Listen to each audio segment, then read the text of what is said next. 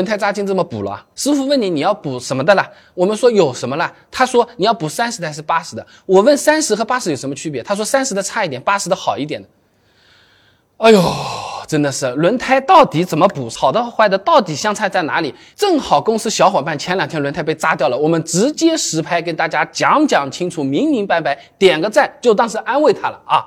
开到修车店，师傅会先用这个千斤顶把这个车子顶起来，轮胎会卸下来，然后检查一下受损的部位，看看到底能不能补。哎，这条轮胎被扎的位置呢，还没有伤到这个侧面的连线层，基本上是可以补的。那把气放掉，用机器把轮胎和轮毂分开，哎，就可以拆下来了。那首先呢，这个师傅呢会对受损的位置呢进行一下打磨，打磨完清理干净之后呢，会在上面涂一种硫化胶水，之后呢就到了三十块和八十块区别的地方了啊，便宜的呢是贴片。贵的呢是蘑菇钉啊，所谓贴片嘛，就是直接贴一个硫化胶片在这个上面。从外部看呢，轮胎上面还是会有一个洞的啊，会有一定的二次破裂的风险。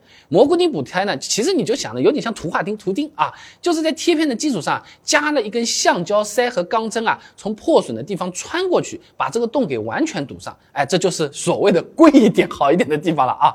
那有的时候啊，轮胎拆下来的时候啊，师傅可能还会跟你说，还不止八十块钱，还要再加点钱。哎，什么情况？那这一般是因为你的轮胎。比较高级，内侧什么有静音棉的，补好了要给你复原，一般呢是要多收个二十块钱啊。那如果轮胎漏气之后，你用过补胎液，里面弄得黏黏糊糊的啊，它额外要洗一下的话，多收钱十块到二十块也是免不了，这个不是杀猪啊。那我们的小伙伴这个轮胎呢，这两种情况都没有啊，不过受伤的部位稍微有点偏侧面了，所以呢还是选了八十块钱的蘑菇钉，放心一点啊。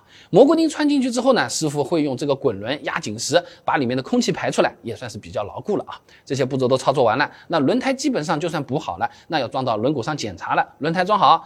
打好气，师傅呢会在补过的地方喷点水，没有气泡呢，基本上就说明不漏气了啊。然后呢，就是要给轮胎做动平衡了。做之前先要把轮胎上的异物都清理掉啊。这个轮胎出厂就带了平衡片，那也得先把之前的平衡片铲掉才能做啊。还有个蘑菇钉补胎的时候戳出来的那根橡胶条啊，也要在动平衡之前你把它给剪掉啊。那动平衡做完了，轮胎装回去了，补胎基本上就算是完成了啊。